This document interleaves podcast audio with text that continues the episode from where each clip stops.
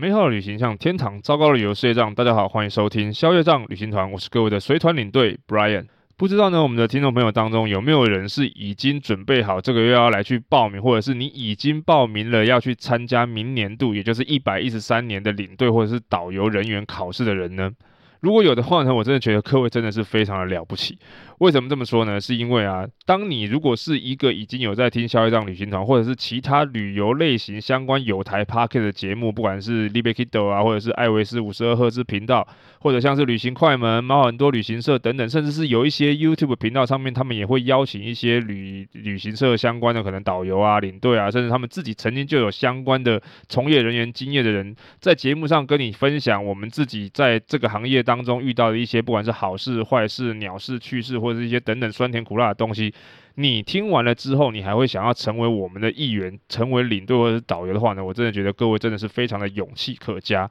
而且呢，在经过三年的疫情之后啊，maybe 你可能听过、看过，甚至你真的就认识这样子的从业人员，他们可能面临一些可能失业啊、转换跑道啊，可能要去跑 foodpanda 啊、Uber Eats 等等之类，好不容易熬过三年，有的人熬过，有的人没熬过。而在三年之后呢，旅游业慢慢复苏之后呢，你还会想要进入这个产业的人呢？我真的相信各位对这个产业可能真的是有非常大的热情或者是憧憬。当然，我也不排除可能还是有这么样的一小群人会对于这个行业有一些存在可能一些错误的期待或者是美丽的误会。就像是我之前在节目当中曾经跟大家分享过的，你可能就像是在入行前的我一样，觉得领队导游就是一个有免费的饭店可以住，有免钱的大餐可以吃，然后在这个世界上可以到处各地走走看看。玩玩，然后还有钱赚的这么样的一种职业的这种误解。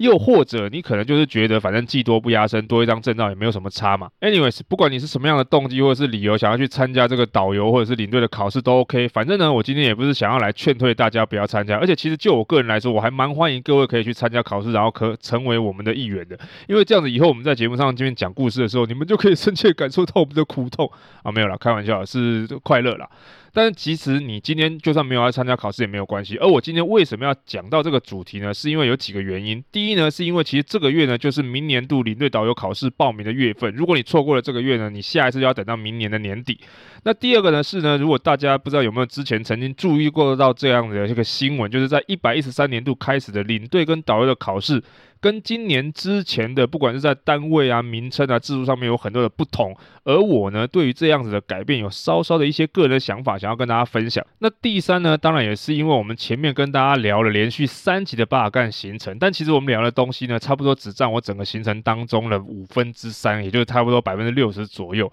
因为毕竟大家也知道哈，八国二十二天的行程呢，其实内容都相对来说会比较多嘛，而且我们在罗马尼亚跟保加利亚待的天数都特别长，所以我自己估计最起码还需要一集甚至两集的时间呢，才能把所有剩下的行程通通给讲完。但是我又在顾虑说呢，如果这一集我要继续上巴尔干第四集的话呢，我们的听众朋友会不会一看到哇干又是巴尔干的话，就不太想点进去，觉得有一点腻了，想要换换口味这样。所以这一集呢，我就想说来跟大家聊一点不一样的东西哦，聊一下我们关于这一次的新制的导游领队的考试的一些不同点，还有我自己对他一点看法这样。好，那我们讲到明年，也就是一百一十三年的这个新制的导游领队考试啊，其实它在很多不同的面向，不管是这个名称啊，或者是单位啊，或者是在制度上面呢，都有很多大大小小程度不一的都影响跟改变。那有一些改变呢比较大，可能对于你整个考试的内容啊，或者是科目啊，都有不太一样的地方。但是有一些影响呢，其实。几乎感受不到差别。比如说，我们讲单位，我不知道大家之前呢，在今年稍早有没有注意到一个新闻，就是我们的交通部观光局呢，已经在今年九月份的时候正式升格成为了交通部观光署。那像这样子的一个跟动呢，其实对于要考试的这些。将来要考导游领队的人群呢，是没有什么太大的影响的，至少目前来说是这样，因为顶多会影响到你最后拿到导游领队证的时候，上面那个单位的名称不太一样。因为就这个政府单位他们的说法，是因为其实这一个我们的交通部观光局呢，在已经二十多年都没有经过这个组织的改动，而且可能人力上面啊，或者是作业的内容当中呢，可能已经不符现在的需要，所以他们现在希望呢从部会升级的开始呢，一直去调整他们的作业的进度啊，或者是补充这些人力，可以满足更多的这个观光上面的需求。但是呢，日后会没有会不会有什么样的影响呢？不是很确定。但是目前呢，就只有名称上的调整，就跟那个中央气象局现在也叫中央气象署，好，这样的改动差不多。你短时间之内你可能感受不到什么差别。那有差异的地方在哪里呢？有差异的是从明年度开始，负责领队跟导游考试的机关单位就不一样了。哪里不一样？其实呢，在今年以前呢、啊，原本我们现行制度下，导游领队的考试呢，是由原本的交通部观光局去委托我们的考试院考选部呢，依照一个叫做专门职业及技术人员普通考试、导游人员或者是领队人员的考试规则举办的一个国家考试。然后等你通过这个考试之后啊，你就会得到一张由中华民国考试院发给你的这个合格证书。然后你有了这个合格资格之后呢，你就可以去参与这个中央主管机关，也就是交通部观光局所举办的领队或者是导游人员的职前训练。训练完了之后呢，你就会得到你的领队证或者是导游证，你就可以开始做这个工作啦。不过呢，从明年度开始呢，领队导游的考试就不再由考选部负责了，就完全的再度回到现在的交通部观光署的身上，而且呢，名称也改为导游跟领队人员的评量，就不再叫做考试喽。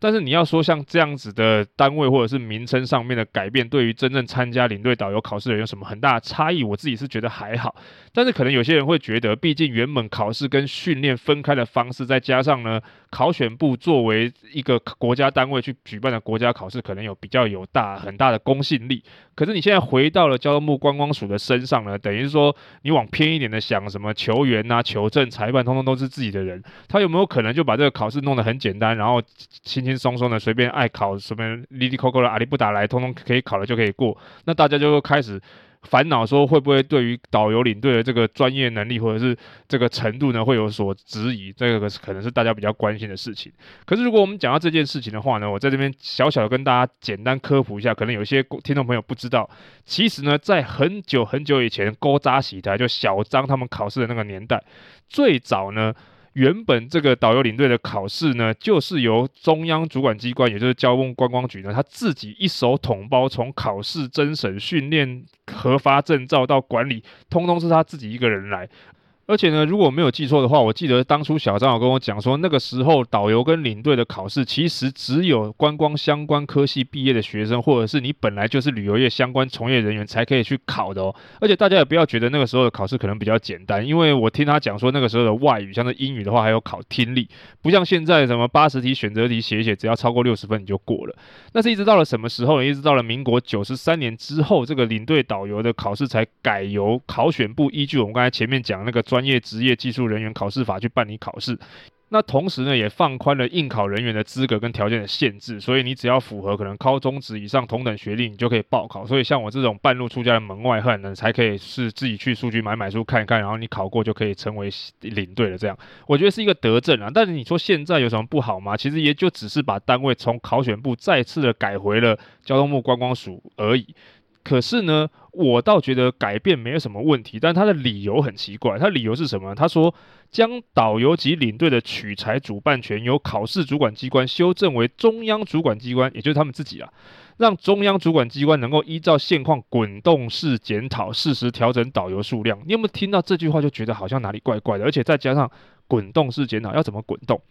因为像我们前面有讲过哈，我们从九十三年一直到今年以前，所有的领队导游考试都是考选部依照法令去举办的，而且它本来就是资格制的考试，没有名额的限制，只要你来考，只要你及格，你就通通有通过，所以就没有名额的问题。再加上它也不像是一些高补特考，它是遇缺才补，或者是说因为疫情的期间呢，因为没有办法出国，所以他就不办这个考试，也没有，都照常举办。当然也不会因为现在观光开放了，所以增额录取，本来就没有名额这件事情。也没有增加次数，但是今天当你听到他们要把这个考试改为观光署自己负责的时候，提出的理由竟然是说他们要滚动式检讨，并且适时调整导游数量的时候，你就会开始想到说。那他们要用什么样的方式去做滚动式调整呢？难道是要增加每年的考试次数，还是降低考试的难度吗？因为不管是这两种方法当中的哪一种，是不是都是更容易让人家联想到这个前面我们讲说改制之后大家担心的事情，也就是那个考试由考选部的国家考试改为又是重新让交通部观光署自己从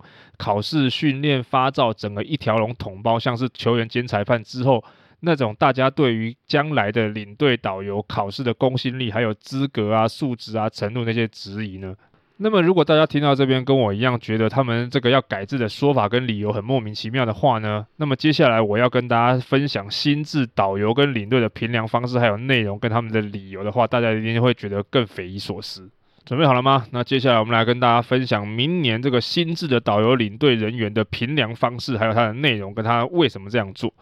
那其实一百一十三年度的评量，它是采用两种制度，一个叫做通用制，一个就是专用制，双轨并行的做法。原因是因为他说呢，他要优先协助产业发展，兼顾培育人才目的，然后简化松绑，实务导向，再加上选训合一，而且要新旧制无缝接轨，变革影响最小化的原则去办理。那简单说呢，所谓的通用制呢，各位可以想成就跟之前的导游领队考试几乎没有什么不一样的，一样是呢有考三加一的科目。什么是三加一呢？就是三个专业科目跟一个外语，你挑选的外国语的笔试。然后呢，这个专业科目呢，唯一有一点点小小不一样的地方是在于说它的评量名称不一样。以前我考试的时候，它叫做领队实务一、领队实务二。你去书局买书的时候，它就叫这个。还有这个观光资源概要，它现在呢叫。叫做领队职业实务，或者是领队职业法规，然后再加上观光资源概要，三科通通都是五十题的选择题。然后呢，那一科外国语就看你选是什么日语、德语、法语等等之类的，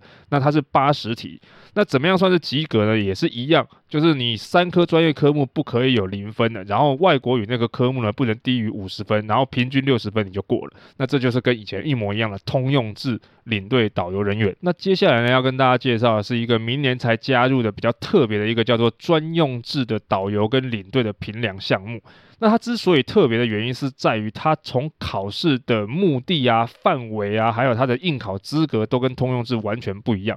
为什么不一样呢？因为我们刚才讲说，通用制的导游领队，因为衔接的关系，它跟之前的导游领队考试几乎所有的不管规定啊、考试内容等等项目，通通都是一样的。但是专用制呢，它从一开始的应考资格就不一样。它的应考资格就是说，如果你今天要报考的是专用制的。导游领队的话呢，他必须你要是现在甲种旅行社或者是综合旅行社的现职人员，而且在旅游业服务的年资要满两年以上，再由一个旅行社去推荐你，才可以参加专用制的领队或者是导游的考试。而且呢，专用制的领队跟导游能够考试选择的类别，其实只有英语以外的外语导游或外语领队。也就是说，你只能是日文、法文、德文等等一些特殊语系的领队或者是导游。那当然，因为有条件跟身份的限制呢，所以它的考试相对来说也比较简单。我们刚才前面讲说，通用制的有三加一个科目嘛，那你这个专用制的就只有一加一个科目，一样是一科专业科目，然后一科外外国语。那那一科的专业科目就是通用制三科的浓缩可能我相信觉得应该可能也比较简单一点。那可是呢，虽然考试你觉得好像比较简单，可是它有一个限制，也就是说呢，你通过这个专用制的导游或者是领队的评量之后，你拿到那个证照呢，跟通用制是有差别的。专用制的证照呢，只能接待、只能服务你推荐你的那个旅行社的团体，除非你是总公司跟分公司的关系，不然的话你是不可以到别家旅行社去接团的。如果你要去别家旅行社的话，你必须要重新的参加这个专用制的考试。那大家听到这边可能会很好奇，那谁会想要去考这个专用制，只能用在一家的这个导游领队的资格呢？可是我跟大家说啊，之所以会提出这个专用制啊，就是一部分跟他们改制的原因有关系。因为啊，就是因为业界需求说要有这种稀有与人才不足，然后中文读写能力限制，无法取得职业资格的人去考。因为我们的中华民国观光导游协会的理事长他说啊，业界反映最缺的稀少语别导游呢是什么韩语啊、越南语啊、泰语，然后原本的国考制度啊不利于聘雇实务人才，对于那些有带团潜力而且熟悉旅游业务的人才不友善。这些考生呢，可能已经在旅行社担任旅游产品操作团控人员很多年，经验丰富，或者是外语能力佳的新住民，或者是新住民的二代，或者是台侨等等，却因为他的中文能力不能达标，然后没有办法通过第一次的笔试，所以一直很难应征足够的导游人员。我不知道大家在听完这个导游协会的理事长的说法之后，有没有觉得哪里怪怪的，或者是听起来不合理的地方？因为我自己就觉得蛮莫名其妙的。因为如果真的像他说的一样，这些要应考的人，他本来就已经在旅行社担任旅游产品操作团控人员，多年经验丰富的这样子的考生，然后他去参加一个明明就只需要多背就会有分数的这种。导游职业实务或者是导游职业法规，但是他却考不过，然后这样子的人他要去从事导游，你不知道导游要念多少书，要念多少历史吗？而且我们讲到要念书这件事情，他的另外一个要求是说，那那些外语能力佳的新住民啊、二代啊、台侨，却因为中文能读写能力不佳。所以没有办法通过第一次的笔试，那不就更奇怪了？所以他今天一个新著名外配或者是等等之类的人，对于在中文读写能力不好的情况之下，他要去在中华民国的台湾当导游，跟其他国家来的人去介绍台湾，他本来就对台湾的历史很熟吗？还是他都可以找到那些跟他口述历史跟景点的人，他完全不需要念书？他都有那种有声书吗？或者是他今天得到了一张，比如说可能在景区有一面板子上面写写满了密密麻麻说啊，今天因为什么原因，所以这个景点关闭啊，或者是这个地方很危险，什么不能进入，然后他看不懂，然后继续带这个团员进去，你不会觉得很恐怖吗？所以我觉得这件事情本身对我来说，我自己是觉得有一点不合理的，不知道是不是只有我这样想啊？我只是很好奇，想要问大家。那另外一点是在于说，在这样子的一个情况之下，我们为什么主要会去考虑到要给这一些所谓的不是中华民国国籍的人开放这一些呃，你刚才说是后门嘛，或者说方便之门，让他们很容易的去进入这种导游领队的行列吗？因为其实我觉得只有导游而已，因为领队我觉得根本就是多的。你想想看，在台湾带着讲西班牙文或者是讲德文的人出去，或者是去到德国或法国只能讲法文跟德文吗？也不是啊。其实英语外语领队就可以做到这件事情啊，也没有人规定去到德国只能讲德文啊。所以我觉得领队外语领队的专用字根本就是一个顺便，他们主要针对的是导游。可是今天各位想象一下，我再给各位举一个例子，就是呢。我之所以不懂，是在于说，像是比如说离我们不远的泰国，你如果今天要在泰国当泰国导游，即便你今天泰文讲的再好，读写再流利，你只要不是泰国人，你就不能考。那像是英国，今天你如果要考什么蓝牌导游，像哈哈太太他们一样，其实他并没有限制你是不是外国人，可是你要在那边受两年的训，然后再接过经过一个很难的考试之后，才能够成为他们的蓝牌导游。他根本就没有管你，你读不懂英文，看不懂英文是你家的事啊。但是为什么我们台湾却反其道而行，要开放这种方便之门，让那些看不懂、读不懂中文，或者是做了旅游业这么久却没有办法通过考试的人去？简单的想一个方式，让我们通过这些考试呢？不过呢，在这边我要先跟大家强调一件事哈，就是呢，今天不是我已经通过了领队考试，然后拿到了领队证在工作，所以我害怕或者是歧视、瞧不起。后来如果那些人轻轻松松的通过专用制的方式进入旅游业，会影响到我的工作，完全没有这件事情。原因是因为如果你是靠专用制的考试进来的话呢，因为你的证照也只能在一间旅行社里面用，所以呢，其实我觉得要影响到其他的导游领队的。几率其实是蛮低的。那如果你是用通用制的方式进来的话呢，其实考试的东西跟之前我们其实都是一样的，只有单位的不同。我也不会因为你是后面考进来的所以，觉得你是比较差的，或者是怎么样。除非今天呢，那个交通部观光署把这个导游领队的考试难度降低。但是我觉得这根本也没有差。为什么？因为实际上，如果你去翻历年来领队导游考试通过的人数，你就会发现，其实每年考进来的人很多。真正会投入这个导游领队行列的人，并且留得下来的人，其实没有你想象的那么多。所以我前面才会说，如果有人在这个时候还想要加入这个行业的话，我其实是非常欢迎的。因为大家现在其实蛮多旅行社，其实真的有缺领队，只是他们缺的是即战力，现在就可以上线的人而已。那只是在于说呢，在现在这个状况之下，我觉得改制，然后设计这个专用跟通用的这个理由跟说法，我觉得很莫名其妙而已。尤尤其在我看过其他周边的国家，当他们都还在想要保障他们本国劳工的工作权的时候，为什么我们却是反其道而行的去开放其他的亲简方便的方式，让大家能够进入这个行业呢？是有什么样的原因吗？当然，我也要再次强调，我没有歧视所谓的新住民或新住民二代，然后外配等等的，因为我觉得他们能够在这个地方生活，在非自己离乡背景的地方工作，也是需要很大的呃勇气啊，或者是那个有经过很多的辛苦的地方。可是呢，我只是在于说，这种做法是不是真的有符合业界的需求？因为你怎么想，我跟维尼什么讨论之后的。想法，我个人觉得，除了你家是开旅行社，或者是你本来就有自己的旅行社，还是你是在这一间旅行社做了很久很久的那种老前辈，到底谁会去考这种专用制的？到底是讲白一点，讲难听一点，就是这种后门到底是要开给谁的？我真不懂诶。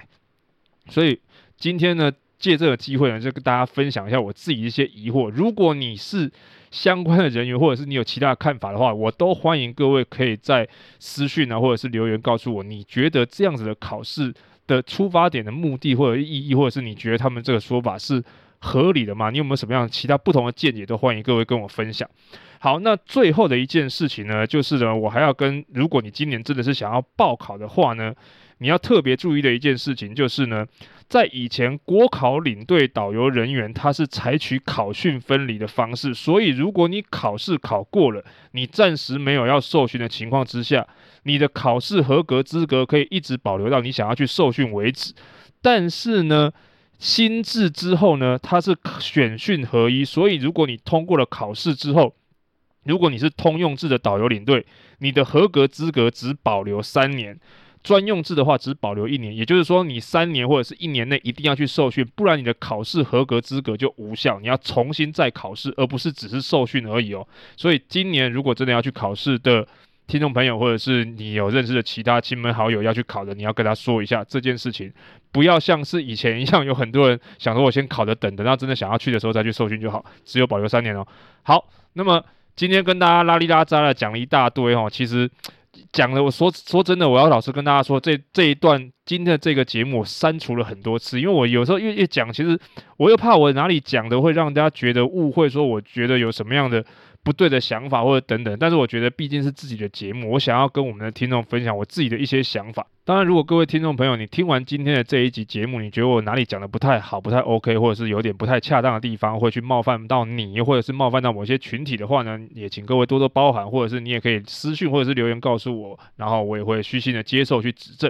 好，那么今天的这个关于领队导游考试的心智的部分，我们先讲到这边。接下来呢，我们念一下好一阵子没有回复的这个听众留言。好，那么今天我们来念这个来自 Apple Podcast 的留言。第一位呢是这个脑筋迟钝，他说：“旅行是会上瘾的，美好的旅行像天堂，糟糕旅游是业障。”这个标语实在太贴切了。我意外间浏览到 Brian 的频道，立刻一听成主顾。Brian 的口条清晰，言之有物，许多不常识的分享与提点都对向往出国旅游的我大有帮助。现在我每天运动、通勤、睡前都会听 Brian 的节目，真的假的？重复听也依然享受。感谢 Brian 让我更有方向的规划未来的旅程。如果有一天能有幸加入 Brian 带的团的话，那就是美好的旅行了。哎，其实我有这个土耳其的旅行，如果但你有兴趣的话，可以去报名哦。好，那首先感谢这一位听众朋友的留言。好，下一位呢是这个 H C Y Jenny，他说无意间在睡梦中被耳机里的声音弄醒，半醒之间听到内容正在聊着印度，所有回忆都回来了。印度有讲得非常好，从很客观中立的角度来看这个国家，印度是个充满非常神秘面纱的国家，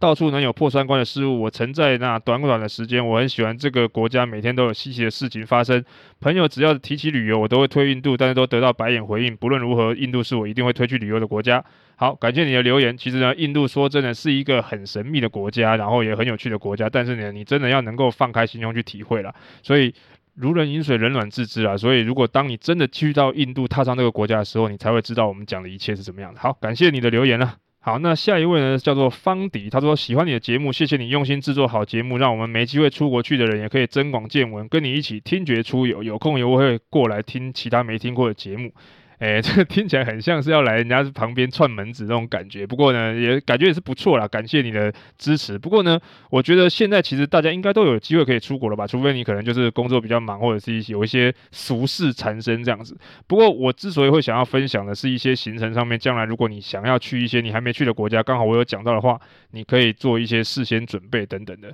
也是蛮不错的。那当然也是感谢你的支持。好，那最后一位呢是这个安博咬苹果，是我知道那个安博吗？好，他说期待已久的更新，希望能常常更新。诶，目前呢这个节目呢就尽量可以维持在这个两周一次啊，就双周更。但有的时候如果出国天数太长的话，偶尔可能会 delay 到。那能能预先先录的话呢，我就尽量预先先录。如果真的不行的话呢，大家就多多包涵这样。好，也感谢这位安博咬苹果的支持。好，那么今天留言的部分就先念到这边。其实我已经通通念完了，因为我觉得我们的听众一直以来呢，相对好像都比较内向害羞一点。因为呢，比起 IG 上面的互动来说呢，这个 Apple Podcast 上面的留言相对来说比较少。但是其实大家如果不太喜欢这样子的公开留言，其实你可以选择到 Spotify 上面去留那些留言。因为如果我不选择公开的话呢，是只有我看得到的。所以呢，如果大家喜欢今天这样的节目内容的分享呢，都欢迎各位可以在 Apple Podcast 底下的留下你的五星留言。当然，如果你不太喜欢。被大家看到的话呢，你也可以在 Spotify 留下你的私密留言，或者是如果你有对节目有任何的建议指教，或者是对 Brian 有任何话想要说的话呢，也可以在消业障旅行团的 Facebook 粉丝专页或者是 IG 上面私讯或者是留言告诉我。那今天的节目就先到这边，消业障旅行团我们就下次见喽，拜拜。